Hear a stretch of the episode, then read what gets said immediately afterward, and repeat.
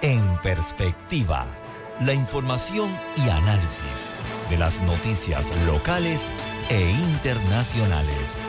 En Perspectiva, con Guillermo Antonio Adames, Rubén Darío Mucas y Camila Adames Arias. En Perspectiva, un análisis para las mentes inteligentes. En Perspectiva, por los 107.3 de Omega Estéreo.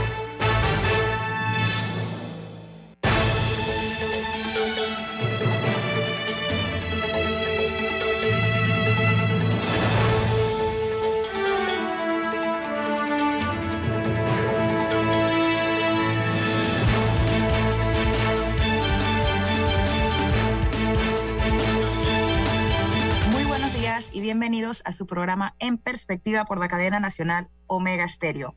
Recuerda que usted puede ver este programa en todas las frecuencias Omega Stereo, también a través de Facebook Live, lo puede oír en eh, la página web de Omega Stereo, omegastereo.com, a través del app Tuning Radio o del app de Omega Stereo. Y también, si se pierde el programa o está un poco enredado a esta hora, puede buscarlo más tarde en YouTube. Ahí van a tener todas las ediciones pasadas del programa. Eduardo, ok, gracias Eduardo. Bueno, aprovechamos para decirles también que Café Lavazza, un café italiano espectacular que puedes pedir en restaurantes, cafeterías, sitios de deporte o de entretenimiento, les da la bienvenida a En Perspectiva. Pide tu Lavazza. Bueno, nos acompaña en la mañana de hoy Eduardo Lin y también está con nosotros el señor Rubén Murgas. Vamos a empezar con un repaso breve por las noticias que hacen titulares en los diarios alrededor del mundo. Eh, la primera es que, con una, una bastante local para la región, es que el presidente de Ecuador, Guillermo Lazo, que está enfrentando actualmente un juicio político, firmó este miércoles la denominada muerte cruzada, que es un mecanismo que permite la constitución de Ecuador, que permite disolver la Asamblea Nacional gobernar por decretos y leyes de urgencia económica mientras se realizan elecciones para presidente y legisladores. Eso fue un decreto que se publicó el día de hoy. Su juicio empezó ayer eh, y es el juicio es por su presunta participación en el delito de peculado, eh, unos, eh, unas acusaciones que él ha rechazado toda la distancia. Entonces, lo, interesante de esta figura y por eso que se llama muerte cruzada, es porque él también sería reemplazado en, las elecciones y de hecho es un mecanismo que solo se permite durante los primeros tres años eh, de, cada, de cada periodo. Así que, así que vemos que la situación en, Ecuador se, se, complica un poco políticamente. Eh, ya vimos lo que ha estado pasando los últimos años en Perú y bueno, en Ecuador parece que no, no se salva de esa suerte.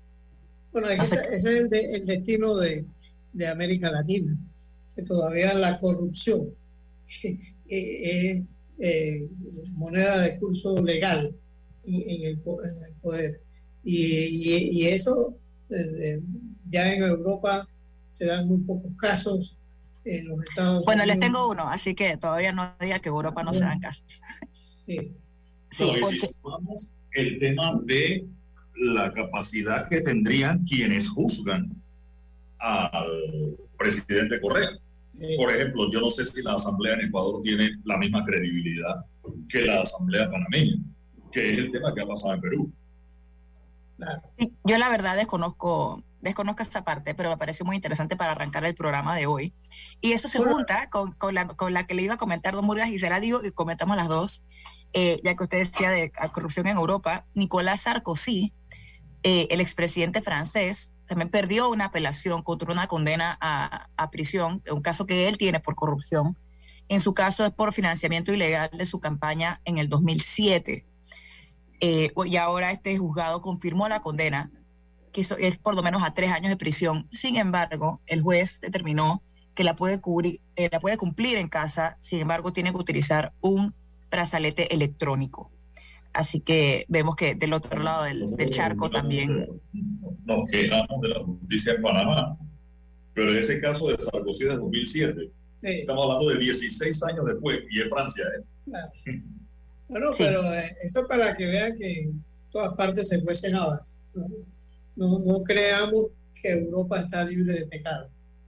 Y todavía América Latina está gateando y en Estados Unidos todavía se, dan casos eh, tristes de, corrupción en el poder. a mí siempre lo me parece interesante y es la posición que, que sostengo, es que el problema no es tanto que la gente cometa actos, actos de corrupción o delitos en general. El problema es si el sistema se los permite o no, o si, o si hay una, eh, una consecuencia. Yo creo que ah, por ahí es que uno juzga un sistema, no si las personas hacen cosas malas, sino cómo éste reacciona a, a las faltas. Pero bueno, siguiendo un poco el recorrido, la ONU advirtió que el periodo entre este año, el 2023 y el 2027, lo más probable es que sea el más caluroso jamás registrado.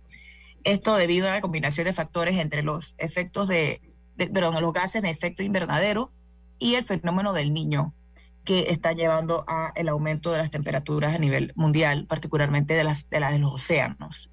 Y este, este, cálculo se hizo en base a, diferentes proyecciones y ha ido cambiando con los años hace un par de años se hablaba, se hablaba de como un 20 y tanto por ciento, después subió a 50, ahora ya vamos por un 66 por ciento también de que en este periodo de tiempo eh, la temperatura promedio de la Tierra supere eh, los 1.5 grados eh, por encima de los niveles preindustriales, que es la medida que se usa en todas las proyecciones y en todos los planes para combatir el cambio climático.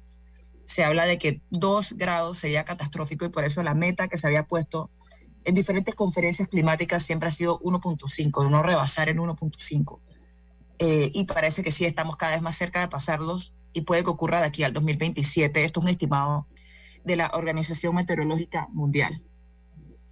Así que para los que se han estado quejando de los calores en Panamá en las últimas semanas, lamentablemente puede que esta sea una realidad que continúe de aquí a los próximos cuatro o cinco años. ¿Verdad que tenemos que poner como ejemplo el, el fuego que se dio en Cerro Punta, que es el, área eh, más de más frío en Panamá. Y se, y, se dio y que eso eh, es una señal de alerta que nosotros tenemos que prestarle mucha atención. Y la estación seca prolongada. Sí.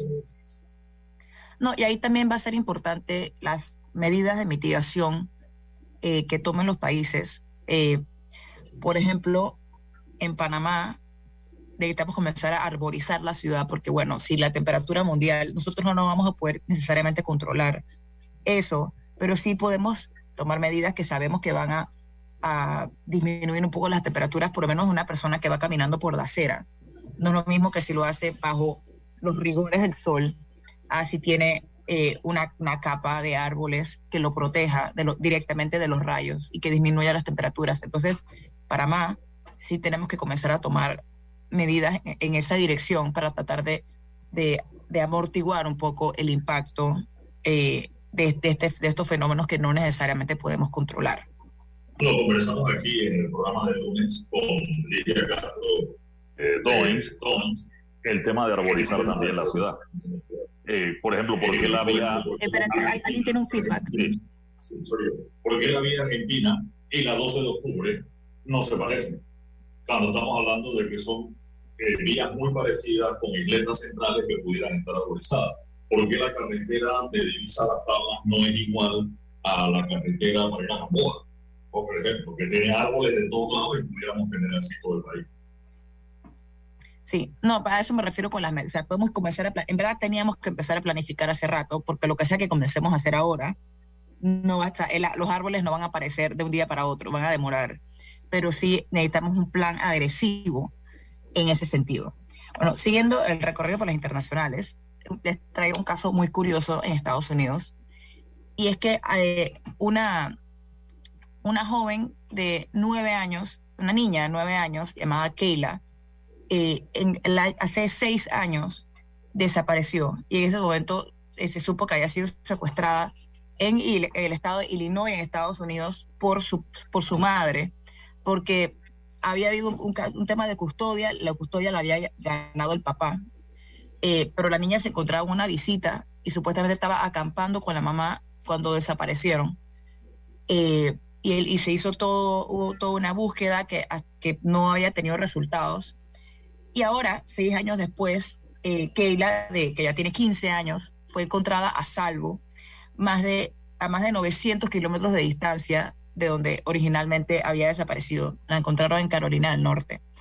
Lo curioso es cómo la encontraron, y es que una persona la vio en una tienda en Asheville, una ciudad en, en Carolina del Norte, y la reconoció porque ella había aparecido en un programa, en un episodio de la serie de Netflix Misterios sin resolver, Unsolved Mysteries, sobre justamente que el episodio era sobre padres que secuestran a sus propios hijos y él la reconoció, llamó a las autoridades y la lograron rescatar. Así que eh, un final feliz a que hay que, yo creo que estas cosas hay que celebrarlas cuando ocurren porque lamentablemente no todos los casos de niños desaparecidos y mucho menos los niños que han estado desaparecidos por tanto tiempo eh, tienen una conclusión de este tipo la importancia de los medios de comunicación y la satanización que se ha hecho de los medios y de la televisión o de las redes sociales. En estos casos, muchos se resuelven porque la gente tiene la foto en televisión y con eso entonces logra identificar y se da cuenta que es un vecino o que es alguien en su calle, etcétera, o una niña en el salón de la escuela de la hija,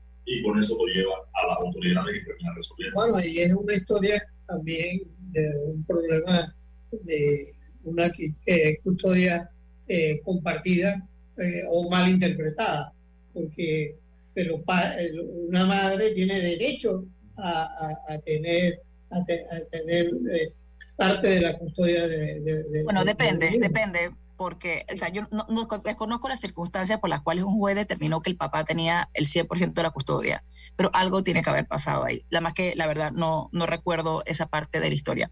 Pero bueno, nada para cerrar, porque no quiero que se nos quede una por fuera. Eh, ayer testificó ante un comité del Senado estadounidense el creador de ChatGPT, se llama Sam, Sam Altman, es el CEO de, em, creo que Chat AI, se llama la, la, compañía. Y lo interesante fue que el, la, la, reunión era sobre las, las posibilidades que existen con la inteligencia artificial, pero algunos de los peligros. Y él, siendo el eh, líder de la, probablemente la tecnología, la empresa de, inteligencia artificial más importante del momento, pidió a los legisladores que se necesita mayor regulación de la inteligencia artificial, que se debería hacer una nueva agencia para, para, para crear licencias para este tipo de, de tecnología. Él está empujando por eso y de hecho no es la primera vez, eh, porque sí, sí reconoce que así como se pueden hacer muchas cosas para bien, eh, también hay mucho potencial de, de, de generar daño. No sé qué opinan los dos. vamos, a mí siempre me llamará la atención que el Congreso de Estados Unidos y el Senado de Estados Unidos cita a personas particulares.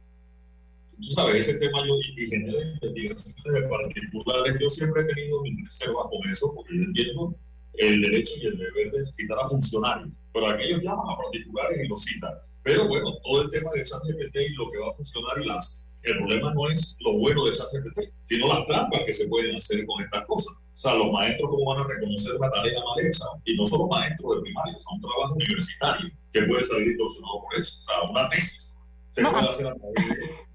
Eh, Eduardo, a mí no me preocupa que un niño se copie en la escuela. A mí me preocupa la, eh, que la falsificación de identidad, que alguien pueda usar tu voz a punta de un voice note para para llamar a un banco, para hacer algún tipo de transacción. A mí esas son las cosas que me preocupan. Así. Que, un niño se copie la tarea de literatura eh, no me parece tan urgente. Bueno, una, una, una, de las cosas, de lo, recuerden que yo soy maestro de escuela, graduado, eh, orgullosamente en la, en la, escuela que, eh, que, tiene, que tiene la exclusividad de fabricar los maestros en Panamá, que es la normal de Santiago. Y uno de, las, de, los avances que se ha dado en educación es no dejar tareas para, las escuelas, eh, para, la casa, porque eso es una tortura. Los papás terminan haciendo las tareas eh, de, los niños y ya en Panamá eh, hemos dado un avance y se está prohibiendo las tareas en casa, porque las investigaciones las terminan haciendo los hermanos más grandes, eh, los profesores o Sí, o papá. O, chat GPT. Para que eh, le hagan las tareas. Pero bueno, 7.45 horas de irnos a nuestro primer cambio comercial. Regresamos en breve aquí en Perspectiva.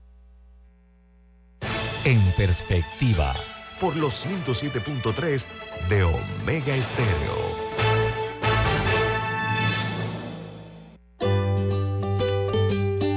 En la vida hay momentos en que todos vamos a necesitar de un apoyo adicional.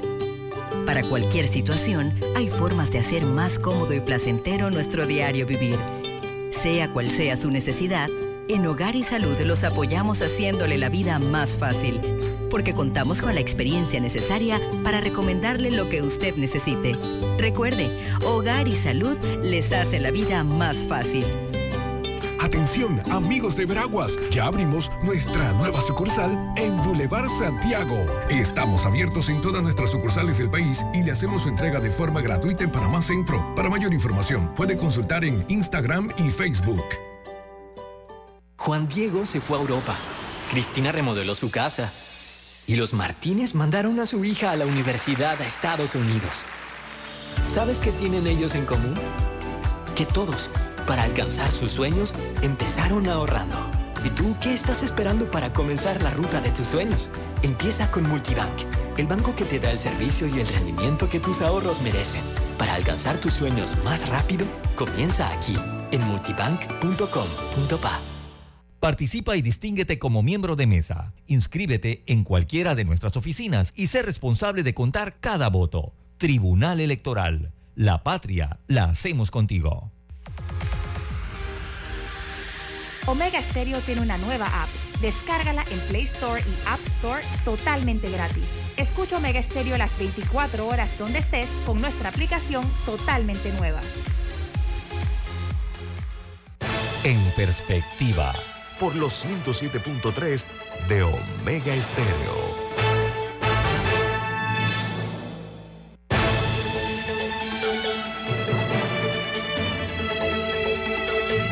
Estamos de vuelta en su programa En Perspectiva. Gracias por seguir con nosotros. Es hora de entrar al plano nacional y tenemos varias noticias que comentar porque eh, ah, vamos a arrancar con el Canal de Panamá, que ayer envió un comunicado de que eh, en un reciente arbitraje eh, relacionado con las compuertas, mano de obra y otros contra el Grupo Unidos por el Canal, que fueron quienes hicieron la ampliación, GUPC intentaba obtener el monto de 671 millones de dólares.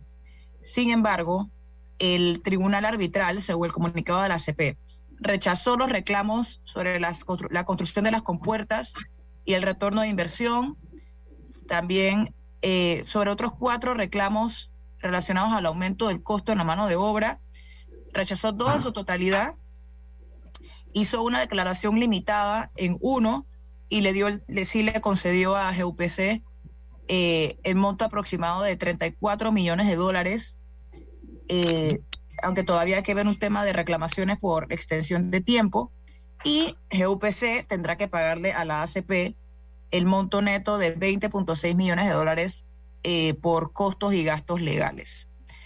Esto es uno de varios arbitrajes a los que ha sido sometido a la, la ACP.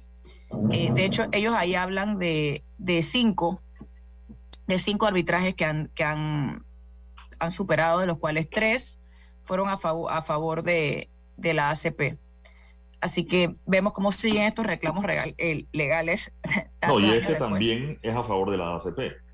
Porque, sí. vamos, el reclamo era de 630 millones de dólares. Si tu reclamo 671, de 630, 671 millones de dólares. millones de dólares. Y quedan 35 millones de 671. Y encima tienes que cubrir las costas de 20, vamos, una matemática sencilla lo deja en 15 millones de 600 y tantos millones de dólares. Sí, vamos.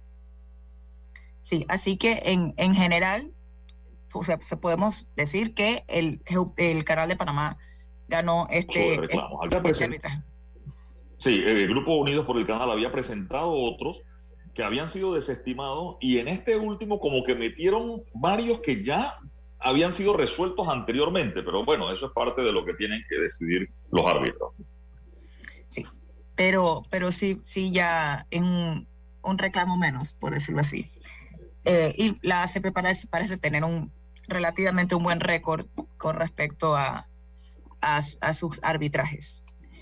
Otra noticia que me llamó la atención es que eh, vemos que la alcaldía capitalina sigue siendo un misterio eh, lo que está ocurriendo ahí, porque para las próximas elecciones el PRD la tiene reservada, Cambio Democrático la tiene reservada. RM la tiene reservada. Y el único partido que iba a ser primarias y que iba a tener una carrera por la alcaldía capitalina iba a ser el partido panameñista, que se la iban a disputar el actual representante Willy Bermúdez de Don Bosco y el diputado, creo que es del 810, eh, Elías Vigil. Antiguo 810, eso cambió ahora a 86. Ajá. Creo que, creo que no, es, no es técnicamente 810 hasta las elecciones. Sí, por ahí va, sí. Todavía pues, sigue siendo esa. Tiene este, título, así es. Sí, está en periodo de transición. El actual 810, eh, Elías Vigil. Sin embargo, eh, ayer el diputado Vigil declinó sus aspiraciones por la, por la alcaldía capitalina, eh, por lo que ahora Guillermo Bermúdez, conocido como Willy Bermúdez, ahora va a ser el único candidato eh, del Partido Panameñista por la alcaldía capitalina. Igualmente hay un único candidato por la precandidato aspirante a la candidatura presidencial. Así que no, la verdad la, la carrera por la alcaldía capitalina parece medio que un gran signo de interrogación no haber una competencia, es, el resumen. Sí, yo pensaba que en el caso de la alcaldía capitalina, así como de la presidencia en el Partido Panameñista, se iban a aparecer eh, algunos otros eh, eh, candidatos, quizás figuras folclóricas, como suele ocurrir en Panamá, ya ha pasado en, otras campañas presidenciales y en, y en, otros partidos. Yo recuerdo al señor que, que le disputó la candidatura presidencial a Juan Carlos Varela, por ejemplo, un señor de, de, Curundú. ¿Y qué ocurre? Que también el sistema electoral ha cambiado, es decir, no cualquiera puede presentar.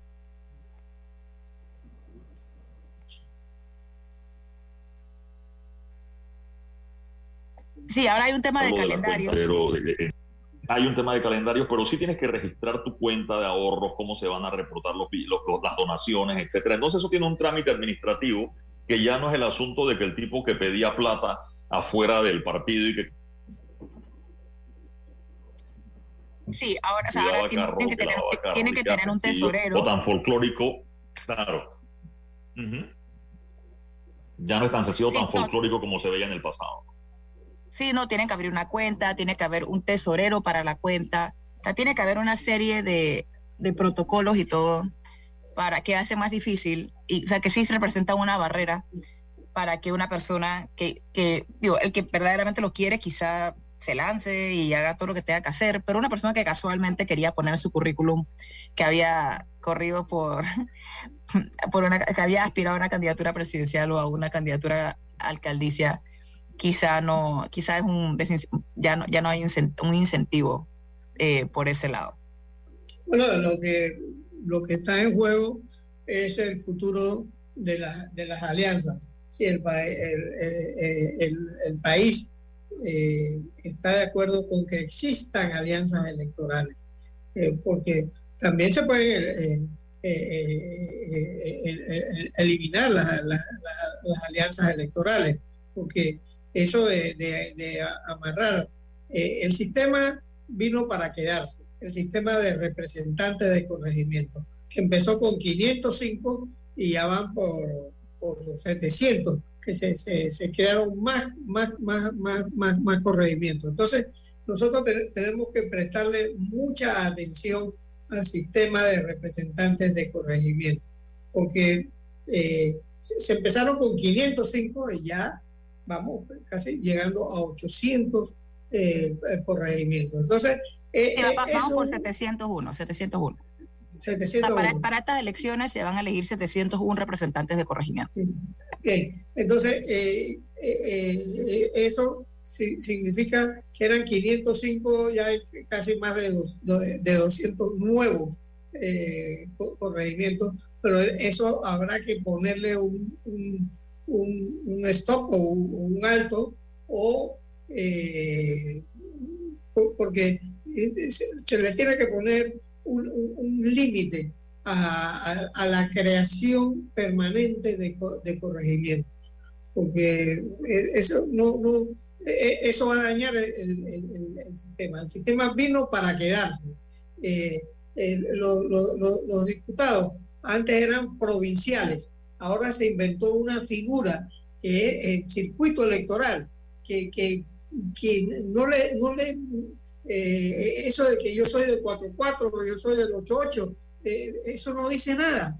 en, cambio, cuando los diputados eran provinciales, yo soy diputado por Panamá, soy por Veragua, soy por Chiriquí. Entonces, tenemos que buscar un, sistema que vaya más acorde con la geografía panameña, porque e, esos son fallos que está teniendo la democracia panameña.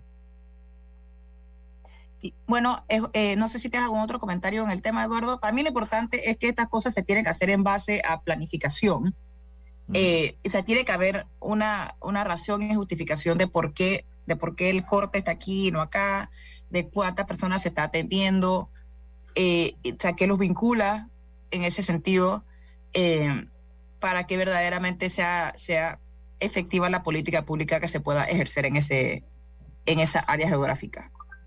Sí, yo creo que el, tema de los corregimientos ha, ha sido muy alto.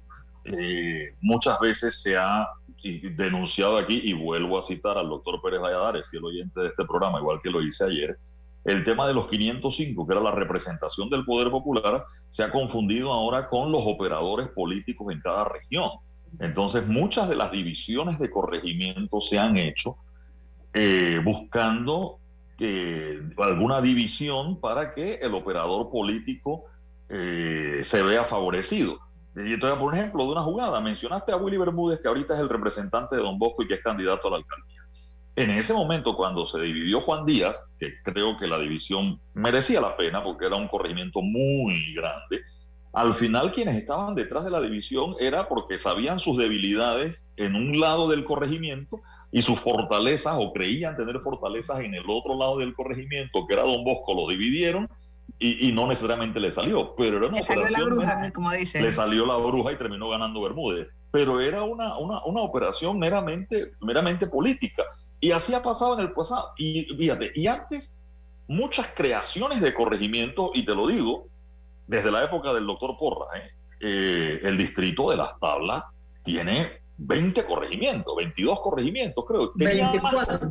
de 24, 24. Tenía 24 corregimientos. Las tablas tenía más concejales que el Distrito Capital hasta hace poco. Entonces íbamos, corregimientos de 100 personas. Entonces sí, era por un tema de controlar el Consejo Municipal. Ahora, más que controlar el Consejo Municipal en cada distrito, es por esa figura de que los representantes, más que presidentes de la Junta Comunal, representantes del Poder Popular, que era el concepto original, son los operadores políticos del diputado o del alcalde en cada circunscripción. Sí, yo recuerdo que en la elección pasada, creo que el corregimiento con menos personas en el país estaba en Los Santos y tenía 172 electores. 172, esos casi que se podían reunir en un restaurante y hacer la elección. Eh, pero bueno, ahora irnos a un cambio comercial. Ah, pero de hecho, un, detalle más, que conste que Panamá no es el único donde se hacen esas trampas.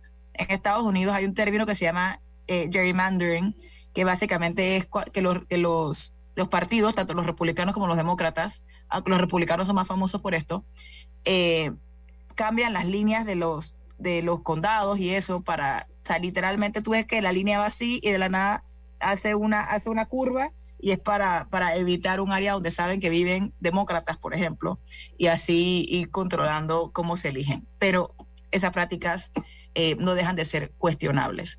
Ahora irnos a un cambio comercial, regresamos en breve con su programa En Perspectiva.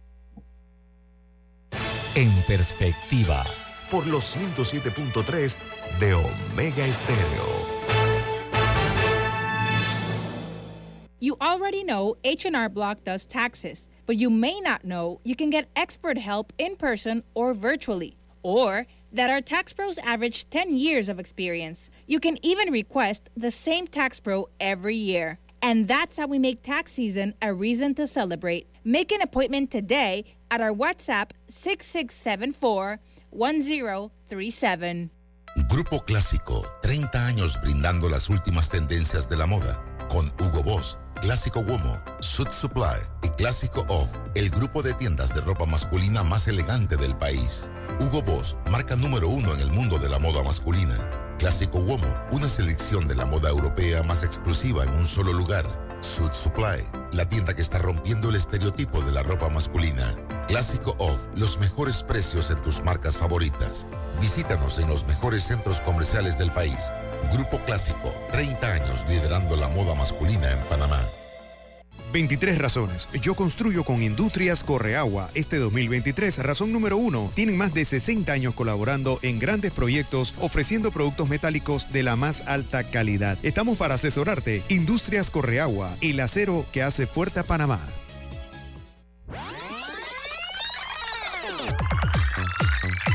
Stereo tiene una nueva app. Descárgala en Play Store y App Store totalmente gratis. Escucha Omega Stereo las 24 horas donde estés con nuestra nueva app.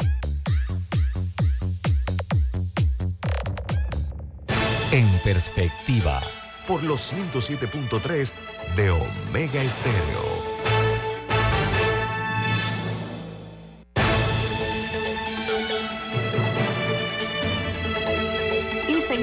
Aquí ese programa en perspectiva. Les recordamos que en Banco Aliado creamos oportunidades. Genera un 3% de interés con tu cuenta Más Plus. Banco Aliado, tu aliado en todo momento. Visítanos a nuestra página web bancoaliado.com y síguenos en nuestras redes sociales como arroba Banco Aliado. Banco Aliado, 30 años. ¿Tú qué quieres crear? Bueno, ya para, para concluir con el tema de, de las divisiones territoriales y sus desórdenes.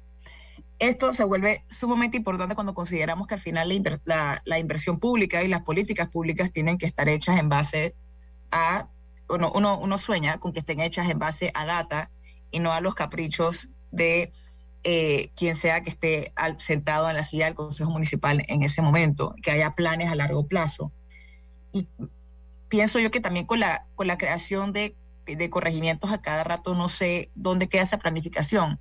O sea, si se hizo, si se hizo un, plan, por ejemplo, en el año 2015 eh, y se hace un plan a 10 años, y en esos 10 años, con una elección de por medio, cambia la, división territorial eh, y quienes están a cargo de diferentes proyectos o no, eso también, eh, también impacta y puede operar en contra de estos, de estos planes y al final suelen ser circunscripciones muy pequeñas las que, las que son víctimas de estas, de estas divisiones, por lo que yo creo que hay que abogar por un cambio en la ley eh, que, que, que determina cómo se, se, pueden hacer este tipo de, de divisiones, porque supuestamente hay una serie de requisitos, desde espacio territorial a población, etcétera, pero hay una línea que yo, yo una vez me, leí, me la leí, hay una línea que, que, deja el espacio abierto a excepciones. ¿Qué fue lo que pasó en eh, Bocas del Toro recientemente?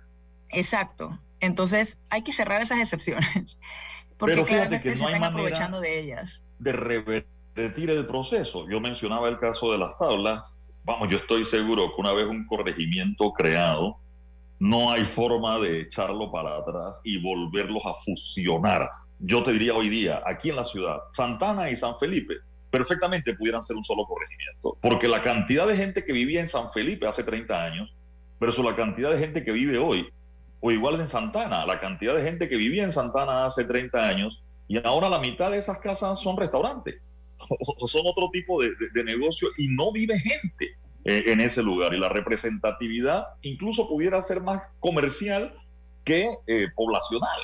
O sea, e, e, es otro tipo de gente lo, lo, lo, que está viviendo y ocupando la, la comunidad, Murga. Ah, ahora, lo que hay que estudiar y darse cuenta, las cosas que pasaron en Panamá. En Panamá antes los diputados, los diputados se elegían por provincia, pero eh, eh, los diputados terminaron eh, estando muy lejos de sus electores. Ejemplo, la provincia de, Panamá. La provincia de Panamá llegó a tener 15 diputados, pero un diputado, eh, digamos, que salía por la provincia de Panamá, estaba representando a, a Chorrera, a Capira, a Bellavista, a, a, Chepo, eh, a áreas totalmente distantes. Entonces, eso hizo eh, que, el sistema de diputados fracasara a, través del sistema provincial y se creó el, el sistema de representantes de corregimiento que vino para quedarse. Pero, ¿qué pasó? Que de 505 ya vamos por 700 y pico de, de, corregimiento. Entonces, eh, yo siento que, tenemos que eh, rediseñar el sistema legislativo eh, panameño. El sistema de representante de corregimiento vino para quedarse, pero se quedó. pero lo que no está bien diseñado y bien determinado es el sistema legislativo panameño.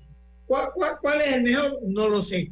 Pero ah, e, el sistema de representantes de, de, de, de corregimiento no puede ser la, la, la, vara que mida eh, eh, eh, al órgano legislativo. algo tenemos que, que, que, inventar porque la provincia de Panamá es, demasiado musculosa comparando la provincia de Panamá con la, provincia de Darién o con la provincia de Veragua o con quizás la provincia que le sigue ahí es la de Chiriquí, que tiene un poquito más de, población. Pero este tipo de situaciones ya nosotros tenemos que sentarnos a analizarlas, porque hay, hay cosas que no funcionan. no, yo coincido eh, con Murgas. Coincido, con, coincido con, con, Rubén, porque quizás el tema de los 505, el poder popular, cambiaba y mejoraba esa situación, porque es cierto, terminaba ocurriendo que los diputados de la provincia de Panamá terminaban siendo todos de San Francisco o de Bellavista y no entendían la realidad de la persona que vive en Chame o de la persona que vive en Chepo. Eso cambió con los 505, pero terminamos haciendo un híbrido. Entonces yo sí creo que habría que buscar la manera de balancearlo no sé si con dos cámaras, o sea, no, igual que Murgas, no tengo idea de cuál sea el sistema, pero por ejemplo en Estados Unidos hay dos cámaras y el Senado de Estados Unidos tiene Texas o California, que son estados muy grandes, solo tienen dos senadores. Y estados pequeñísimos como Wisconsin, te encuentras que también tienen dos senadores, o, Massachusetts, y te encuentras que son estados que a pesar de su tamaño y de su población, igual tienen la representatividad, pero ellos tienen otra cámara es el Congreso, donde sí se hace por población y cada circunscripción más pequeña está bien representada en la toma de decisiones. No, no sé si el bicameral sea lo ideal para Panamá, pero sí una figura donde no se pierda esa representatividad. Y, vamos, así pasaba aquí. ¿Por qué se divide el corregimiento de Pacora y la 24 de diciembre? Porque Pacora, usted conoce Pacora, el pueblo, Pacora Centro, etcétera. La 24 creció tanto y el representante de corregimiento terminaba saliendo era de la 24 de diciembre y no de Pacora. Y Pacora no quedaba representada. Entonces yo creo que eso mismo terminó pasando con la asamblea cuando era el sistema de diputados provinciales, que te encontrabas la lista de Panamá, todos eran del centro de la ciudad y no necesariamente los del resto de la provincia quedaban representados. Pero creo que en, resumen se necesita un rediseño y tiene que ser con reglas claras y reglas basadas en información y data y no, o sea, y, lo que sería mejor para estas comunidades y no en el capricho de, de 71, de menos de, de cuántas personas necesitan para pasar esa ley, 30 a 36 personas. Pero bueno, sí quería comentar también eh, que una, una, nota judicial, y es que eh, condenaron a 10 años de cárcel a, la, a una exdirectora de la UAF por peculado doloso. La, AWAF es la unidad de análisis financiero y en este caso eh, quien fue condenada fue Emma Reyes, quien ocupó el cargo entre el 2009 y el 2014. También eh, en su caso fue por peculado doloso, en, este caso malversación. Y también hubo otros dos exfuncionarias que fueron sentenciadas a 84 y 30 meses de prisión respectivamente. Ahora, este caso eh, empezó a punta de una denuncia anónima sobre un, supuesto sobrecosto en un contrato de remodelación de, las, de la sede que habían dicho que había costado 695 mil dólares, pero cuando se hizo la investigación se determinó que en verdad solamente había costado 200 eh, mil dólares y no lo que habían, no más del triple, que es lo que habían eh, declarado. Y también que había un tema de, malos manejos de fondos que se utilizaron, supuestamente, según lo que terminó este, este juzgado, para celebrar fiestas y vehículos y otros temas. Así que, aunque tengo entendido que esta es una condena en primera instancia, así que todavía falta ver eh, qué ocurre en las siguientes. Sí, y entender también, me llama la atención, que es por un tema que no es del trabajo de la UAF, es decir, que, que también ha sido cuestionada la unidad de análisis financiero porque, digamos, muchas cosas pasaron bajo sus narices y no se dieron cuenta. O sea, las situaciones de los casos de corrupción que llegaron a los bancos y que los bancos incluso hicieron el reporte, como dice la ley, lo enviaron a la UAF y la UAF no respondió. Entonces creo que este caso, hay que decirlo, es por un tema más bien de la parte gerencial de la UAF, de un tema administrativo, de la construcción de un edificio, de una mudanza, de una fiesta, de una cosa, y no del trabajo de fiscalización o de revisión, no sé si fiscalización es la palabra adecuada, que tiene que hacer la unidad de análisis financiero, que en otras veces también ha sido cuestionada. Nada más quería consignar a este programa que se había dado eh, esa condena y también muy brevemente eh, también en los últimos días ha habido avances en el caso de la niña eh, Lina Fabiola de Alange. Eh, recordemos que ese, es un caso en, que ella fue hallada con una serie de golpes y falleció, creo que unos días después en el hospital. Había recibido un golpe muy serio en la cabeza y no, había, no, había, no se había determinado un sospechoso en el caso, pero ya lo hay. Hay una persona siendo investigada y de hecho creo que ya tiene detención provisional Así que, así que también vemos que de ese caso de un, creo que ese no estoy segura si cuenta como femicidio eh, o porque, yo no estoy seguro que cuente, o, si, pero es una muerte, o si es una muerte violenta de una, de una mujer, en este caso una niña. Que femicidio tiene unas características en el código para que califique. Sin embargo, en lo que leí ayer, eh, parece que sí, en, en, los señalamientos estaba femicidio. Ok pero sí vemos que, que, la, que la justicia en algo avanza en este caso. Claramente la investigación es la que deberá determinar si, si esta persona, que entiendo era un vecino, eh, si al final resulta penalmente responsable o no. Eh, por este caso solo determinará la investigación y el, el, juzgado tomará su, su decisión. Y ayer en la discusión era si había otras personas involucradas y quizás no es el vecino, eh, o sea, no, no en el hecho violento como tal, sino en el encubrimiento del hecho violento. O sea, que pudiera haber otras personas involucradas, no por el hecho en sí, que ah, ahí se ha vinculado al vecino solamente, sino en que, eh, vamos, ¿por qué demoró tanto en salir alguna información y eh, determinar si otra gente sabía esto y no había hecho lo correspondiente? Sí, así que, bueno, esperemos que este caso, en, cuando toque, ya tenga una resolución y se conozca eh, qué fue lo que pasó y que los responsables, sean quienes sean, eh, tengan, que, tengan que enfrentar eh, las consecuencias por el mismo. Pero bueno, hora de irnos a nuestro último cambio comercial. Regresamos en breve aquí a su programa En Perspectiva. En Perspectiva, por los 107.3 de Omega Estéreo. Juan Diego se fue a Europa. Cristina remodeló su casa y los Martínez mandaron a su hija a la universidad a Estados Unidos. ¿Sabes qué tienen ellos en común? Que todos, para alcanzar sus sueños, empezaron ahorrando.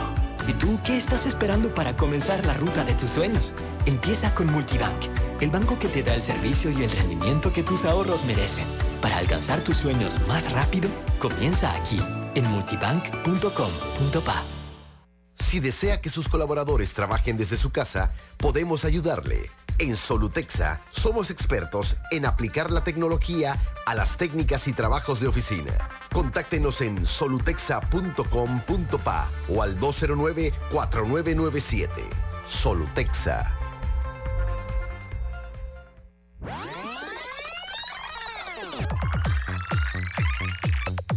Omega Stereo tiene una nueva app Descárgala en Play Store y App Store totalmente gratis. Escucha Omega Stereo las 24 horas donde estés con nuestra aplicación 100% renovada.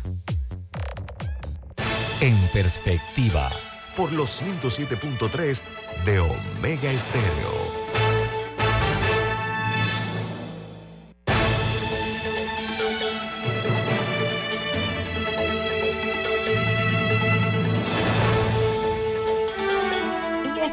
De vuelta aquí en su programa En Perspectiva, esta vez eh, con un invitado.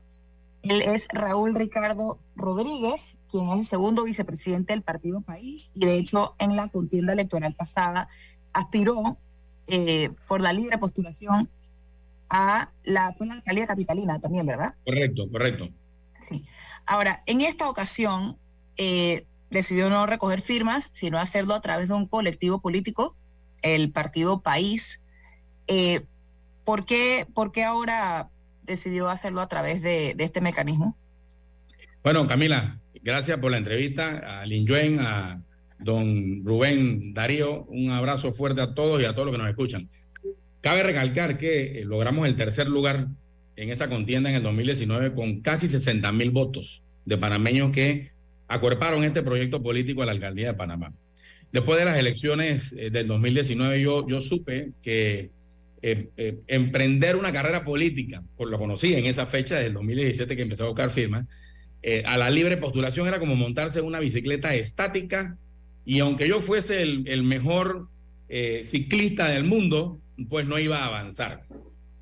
haciendo esa, esa analogía, les cuento que fui invitado al Partido País finales del 2019 precisamente por Toto Álvarez, como lo mencionaba aquí con Lin fuera de, fuera de la entrevista, y Toto se me acercó y pues me, comentó sobre el, excelente trabajo que habíamos hecho. Y yo de verdad que no me tomó mucho tiempo en aceptar la invitación de Toto.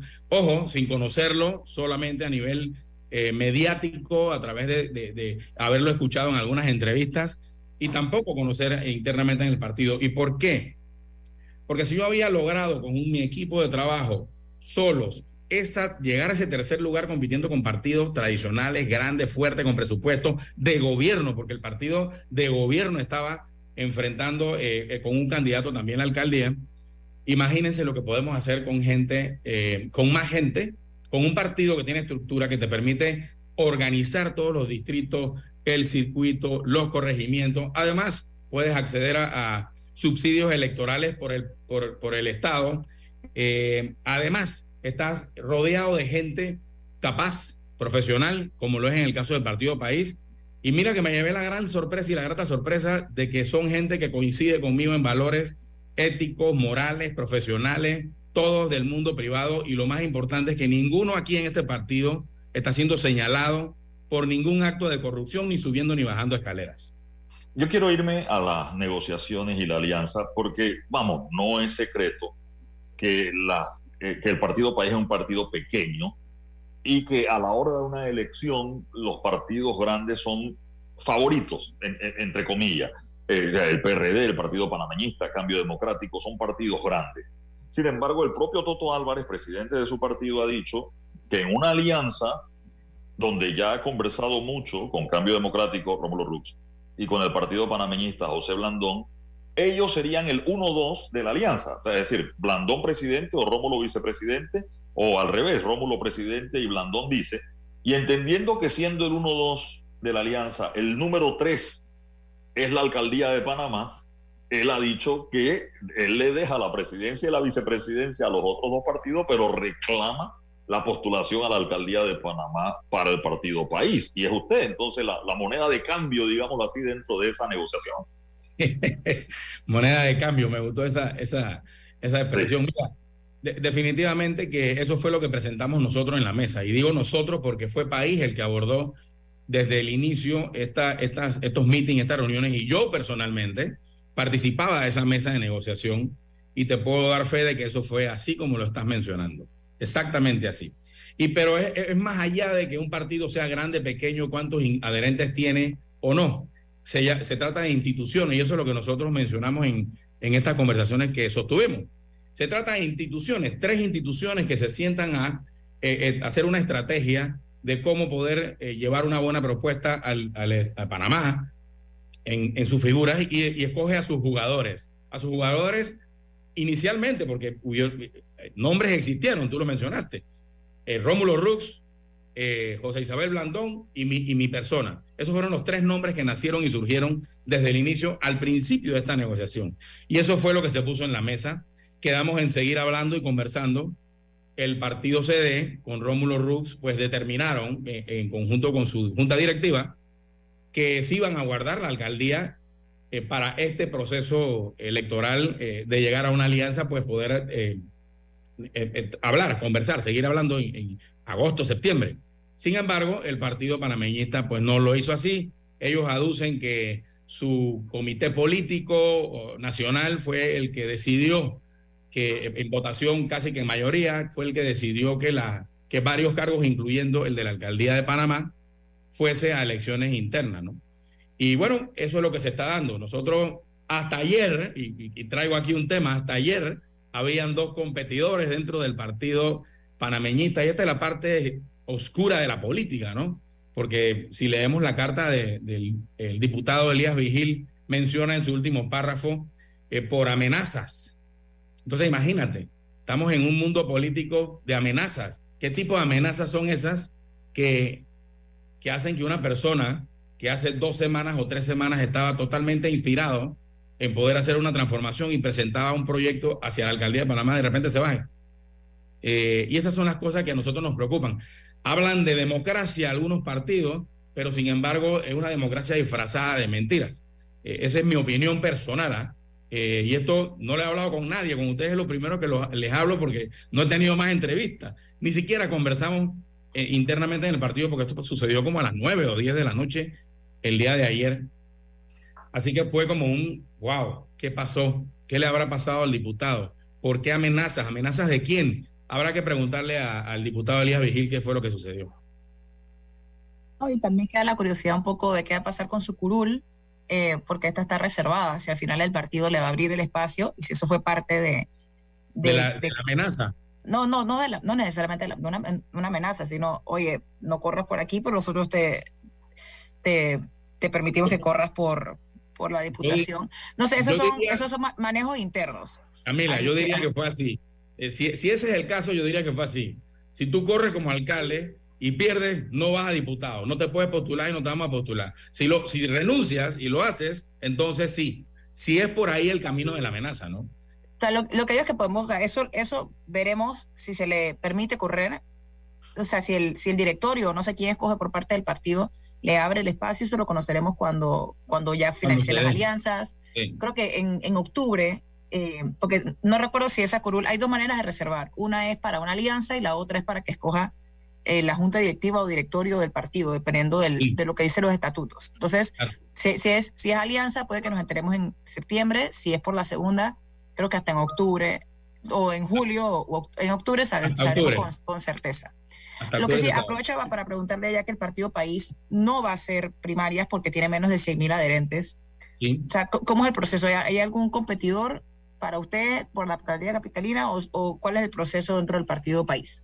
Hasta el momento no hay ningún competidor, eh, eh, pero las postulaciones están abiertas. Nosotros iniciamos a postular a nuestros candidatos en todas las circunscripciones nacionales el 29 de mayo. Y es un, es un periodo del 29 de mayo hasta el 13 de julio, en donde cualquier persona que quiera postularse puede, puede decidirlo hacer.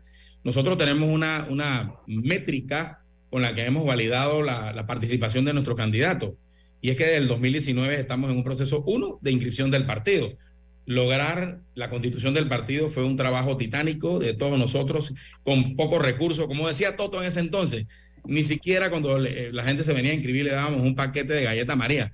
Fue realmente una, una, un proceso titánico eh, eh, pero bueno, lo logramos, lo logramos en el 2021. Entonces, todas las personas y candidatos que trabajaron con nosotros en ese tiempo, en ese proceso, son los que se han ganado el espacio para estar en esas posiciones a representantes, diputados, alcaldes, concejales, y, son los que se están postulando en este momento. En mi caso, soy fundador del partido, no he parado de trabajar, señores, desde el 2016 que inicié mi proyecto político a la alcaldía, sin país, eh, por la libre postulación, pero al final pues no es detenido en ninguno de los corregimientos visitas, eh, eh, caminatas, conversaciones, entender las necesidades que tienen los panameños en cada una de las áreas divididas en tres polos, el centro y, y las periferias, el este y el norte. Entonces, digo, yo creo que es mérito de cualquier candidato que ha logrado desde el 2019, uno, inscribir el partido y dos, haber caminado y seguir inscribiendo gente en el partido, porque nosotros nos mantenemos, nuestros libros están abiertos, nosotros seguimos inscribiendo gente. Así que eh, en eso estamos. Y bueno, la pregunta directa es que no, no ha surgido ningún competidor. Al final le tocará, le tocará a la, a, la, a la convención escoger en votación cuáles son las nóminas y los candidatos que vamos a, a nosotros a, a postular en las elecciones generales. Todo eso se va a dar antes del 31 de julio, igual que los otros partidos. Es un proceso interno de convencionales, de, de juntas de reuniones, de, junta directiva, pero al final lo vamos a saber, digamos que como por el 29 o 30 de julio, ya estamos claritos de quiénes son los candidatos que vamos. Algo que hemos comentado, no solamente en este programa, sino que un tema de conversación en general, es que los partidos parecen en Panamá ser un poco ambiguos. No hay una claridad de exactamente qué representan, qué ideales representan y por qué una persona se inscribe en los mismos. En 30 segundos, porque ya tenemos que cerrar el programa, en 30 segundos se me puede resumir por qué se inscribe una persona en país, o sea, qué representa ese partido, cuáles son, cuál es la meta del partido. Mira, nosotros digamos que una especie de ideología pudiera ser una, una ideología social humanista. Estamos enfocados en el bienestar de, del pueblo panameño y, y, de verdad que muy preocupados por cómo la política se ha estado llevando en nuestro país año tras año, gobierno tras gobierno. Yo le llamo gobiernos constructores de miseria y al final los panameños tenemos que entrar y postularnos gente buena como ustedes, de cualquier ámbito, de cualquier profesión. En mi caso soy ingeniero, vengo del mundo privado y, y, pues bueno, yo soy, en estos días me preguntaban, pero ¿y usted por qué si es el candidato? Porque me atrevo, hermano. Es que yo me atrevo. Yo me atrevo a salir de mi oficina y voy y me postulo y me convierto en un hombre público y ya tengo, Camila y amigos, 16 años en el mundo político. Desde el 2006 yo entré en esta travesía política, mi mamá le llama un enamoramiento loco a la política, pero bueno, aquí estoy apasionado, de verdad que con el corazón en la mano y caminando a veces con la lengua afuera, pero de verdad, vuelvo y repito, muy apasionado por lo que hago. Panamá se necesita gente nueva, Panamá se necesita construir eh, mejores eh, eh, oportunidades para todas las personas. Viene un momento muy importante que son las elecciones del 2024. El mensaje para todos los panameños, por favor, dejemos de ser tontos útiles. Eso es lo que pasa con la gran mayoría de las personas que votan sin conocer al candidato, sin conocer sus propuestas, sin conocer sus trayectorias. Y eso es lo que nosotros le pedimos a todos los panameños, ese voto de confianza a un partido nuevo, país, que lo van a conocer si nos permiten gobernar. Bueno, muchísimas gracias a Raúl Ricardo Rodríguez por acompañarnos la mañana de hoy y por supuesto a toda nuestra audiencia por quedarse con nosotros. Es hora de despedir el programa, pero no sin antes recordarles que Café Lavazza un café para gente inteligente y con buen gusto. Te puedes pedir en restaurantes, cafeterías, sitios de deporte o de entretenimiento. Decide en perspectiva. Pide tu Lavazza. Chao. Chao, gracias. Ha finalizado En Perspectiva. Un análisis para las mentes inteligentes. Por los 107.3 de Omega Estéreo.